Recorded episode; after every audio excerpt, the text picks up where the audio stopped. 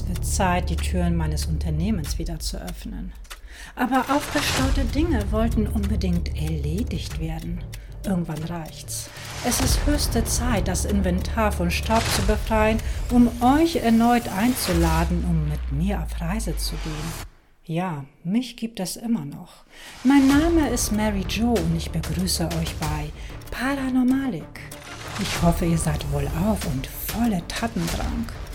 Während der kleinen Auszeit ging mir so einiges durch den Kopf und ich musste feststellen, dass viele Dinge als selbstverständlich hingenommen werden, ohne zu hinterfragen, was sie eigentlich wirklich sind oder woher sie stammen, weil sie für uns gefühlt schon immer da waren.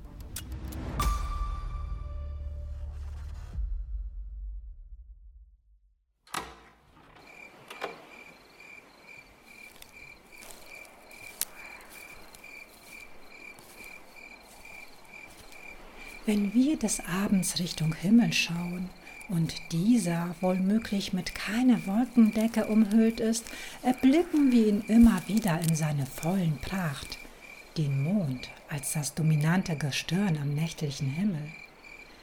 Der Mond, der nicht aus eigener Kraft leuchtet, sondern weil er von der Sonne angestrahlt wird und das Licht reflektiert, hat die Menschen schon immer fasziniert. Er hat einen starken Einfluss auf uns und spielt eine entscheidende Rolle bei der Entstehung von Leben auf der Erde. Er bestimmt die Gezeiten und durch das Stabilisieren der Erdneigung ebenfalls die Jahreszeiten. Auf dem Mond selbst herrschen da ganz andere Zustände. Dort gibt es keine Atmosphäre, kein Sauerstoff. Die Temperaturen schwanken zwischen ungemütlichen 120 Grad Celsius bei Sonneneinstrahlung und minus 150 Grad im Schatten. Und die dortige Anziehungskraft beträgt nur ein Sechstel der Erdanziehungskraft. Aber was wissen wir außerdem über den Mond? Wie ist dieser überhaupt entstanden? Bisher konnte man dies mit keiner konventionellen Theorie erklären. Diese ergeben irgendwie keinen Sinn. Denn es ist einem Planeten praktisch unmöglich, einen Himmelskörper einfach so in die eigene Umlaufbahn zu ziehen, und keiner der uns bekannten Monde in der Galaxis hat diesen nahezu kreisrunden Orbit. Und wieso hat er die genaue Größe und die Position, um eine totale Sonnenfinsternis zu verursachen? Ist dies wirklich nur ein Zufall? Denn die Chancen hierfür sind wirklich astronomisch klein, um genauer zu sagen, eins zu mehr als eine Million. Es mag absurd klingen, aber wurde der Mond etwa von jemandem gebaut und dort über unseren Köpfen platziert? War unsere Existenz geplant? Denn ohne ihn würde es uns wahrscheinlich gar nicht geben handelt es sich hierbei vielleicht um keinen natürlichen Himmelskörper, sondern um einen künstlichen Satelliten?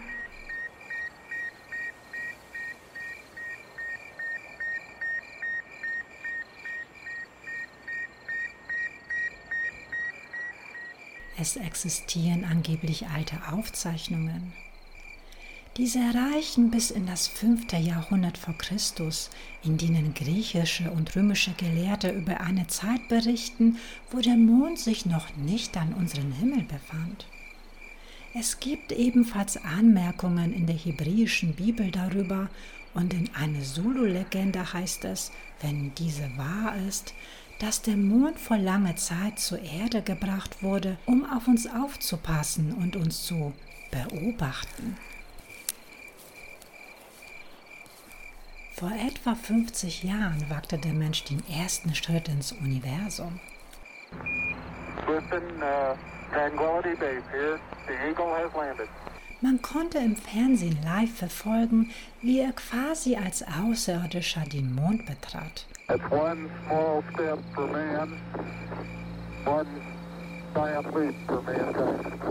Dies war so unglaublich, dass es einer Hollywood-Inszenierung ähnelte. Aber wieso fand seit der Apollo 11 Mission nie wieder ein bemannter Flug zu der Mondoberfläche statt? Sollten sich die Menschen etwa von ihm fernhalten? Und was geschah genau bei dem Besuch auf den Mond? Es wird angenommen, dass Erstaunliches entdeckt wurde. Oder war die NASA etwa schon zu damaligen Zeitpunkt in Kenntnis geheimer Informationen über mysteriöse Bauwerke auf den Mond? Gab es Hinweise über eine Besiedlung? Denn aus welchem Grund schaltete Buzz Aldrin zusätzlich das Seitenradar bei der Landung ein, wenn dort nicht hohe Türme oder Bauten zu erwarten wären? Wussten sie mehr, als öffentlich bekannt war? Es gab nach der Landung angeblich eine seltsame Funkpause. Es wurde viel darüber spekuliert, was in den zwei Minuten vorgefallen sei. Jeder der Astronauten verfügte damals über einen gesonderten Funkkanal, so war es ihnen möglich, persönliche Informationen weiterzuleiten. Amateurfunker sollen genau diese Funksprüche von der NASA, die nicht für die Öffentlichkeit bestimmt waren, empfangen haben. Schon nach 30 Minuten nach der Landung war die Rede von außerirdischen Flugobjekten, die sich in der Nähe eines Kraters befanden sollen. Waren die Astronauten dort etwa nicht allein? Und wurden sie nach ihrer Rückkehr zur Erde beauftragt, diese Informationen nicht preiszugeben? Denn bei ihrer ersten Pressekonferenz wirken diese eher niedergeschlagen statt euphorisch nach den erlebten Ereignissen zu sein. Schon seit den ersten Apollo-Missionen werden die Bilder der Mondoberfläche nach ungewöhnlichen Baustrukturen durchforstet. So existieren zum Beispiel unweit der Landestelle von Apollo 11 architektonische Gebilde, die Ähnlichkeit mit Obelisken haben, wie sie auch in Ägypten stehen. Aufnahmen zufolge stehen dort auf dem Mond acht verschiedene Säulenarten, die höchste von ihnen ist 15 Stockwerke hoch. Und damit sind die mysteriösen Monumente zu hoch, um eines natürlichen Ursprungs zu sein, berechneten zumindest die Astronomen. Es wurden über die Jahre so einige merkwürdige Formen auf der Mondoberfläche entdeckt, die Bauwerke erahnen lassen. Aber es gibt ebenfalls Berichte über andere mysteriöse Aktivitäten. Seit über einem Jahrhundert werden immer wieder merkwürdige Lichtreflexionen oder blitzartige Phänomene auf dem Mond gesichtet. Aber auch Nebelschleier und sich bewegende gelbe Lichter. Einige der Mondfelsen sind sogar magnetisch. Aber das kann natürlich nicht sein, da der Mond kein Magnetfeld besitzt. Es sind alles Dinge, die es dort nicht geben dürfte, naja, zumindest wenn niemand dort lebt. Aber kann es vielleicht sein, dass der Mond in Wirklichkeit eine Basis der Außerirdischen ist und vor enormer Zeit dort positioniert wurde? Es gibt zumindest diverse wissenschaftliche Hinweise, die darauf deuten, dass der Mond tatsächlich hohl sein könnte.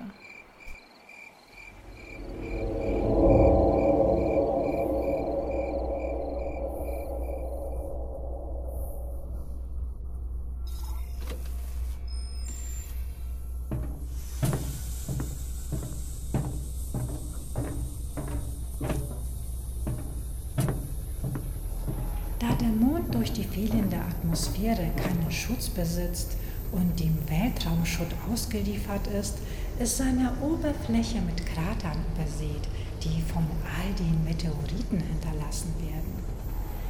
Diese Kraterlandschaft bleibt stets unverändert, da es dort kein fließend Wasser oder Wind gibt und es finden dort ebenfalls keine Eruptionen statt.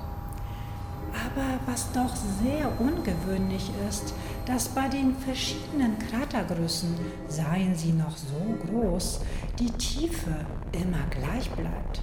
Man erkennt also immer noch die Wölbung des Mondes. Dadurch scheint es, als wenn ein sehr stabiler Mantel unter der Oberfläche vorhanden sei, der ein tieferes Eindringen verhindert. Handelt es sich hierbei um eine stabile Metallschicht? Denn im Normalfall müsste es mindestens 50 Kilometer tiefe Krater geben. Als bei dem Rückflug der Apollo 12 Mondfähre das Startmodul abgekoppelt wurde, stürzte es zurück zur Mondoberfläche. Danach geschah aber etwas äußerst Unerwartetes, denn nach dem Aufprall der Startkapsel vibrierte der Mond auf dem Seismographen über eine Stunde lang wie eine Glocke. Es wird gemunkelt, dass dies ein geplanter Test der Mondoberflächenstabilität war. Aufgrund dieser bemerkenswerten Messung wurde beschlossen, bei der darauffolgenden Mission ein noch schwereres Objekt über den Mond abzuwerfen. Als es soweit war, hallte der Mond drei Stunden lang wie ein Gong, was natürlich viele Fragen aufwirft. Wenn der Mond nämlich komplett aus Basaltgestein bestehen würde, so wie seine Oberfläche es tut, würde er nicht diese Geräusche von sich geben. Daher liegt die Annahme sehr nah, dass er hohl sein muss. Aber wie kann das sein? Da die Wissenschaft annimmt, dass es keine hohlen Himmelskörper gibt, stützt es die Theorie, dass der Mond also vorsätzlich von jemandem ausgehöhlt wurde. Aber von wem? Wir wären sicherlich nicht in der Lage, so etwas zu vollbringen. Aber vielleicht ist der Mond gar nicht natürlichen Ursprungs, sondern ein Raumschiff.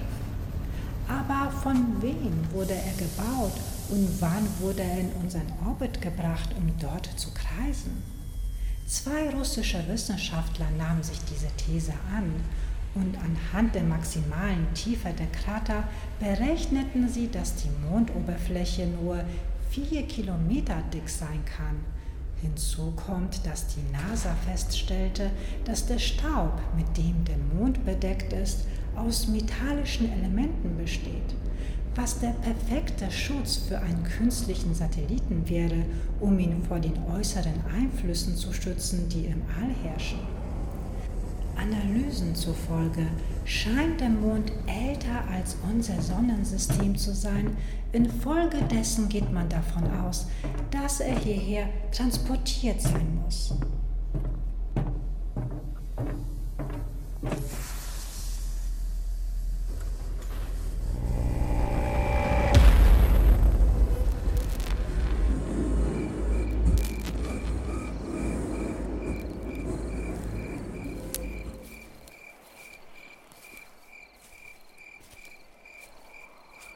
Aber was verbirgt sich nun auf der dunklen Seite des Mondes, die wir nie zu Gesicht bekommen?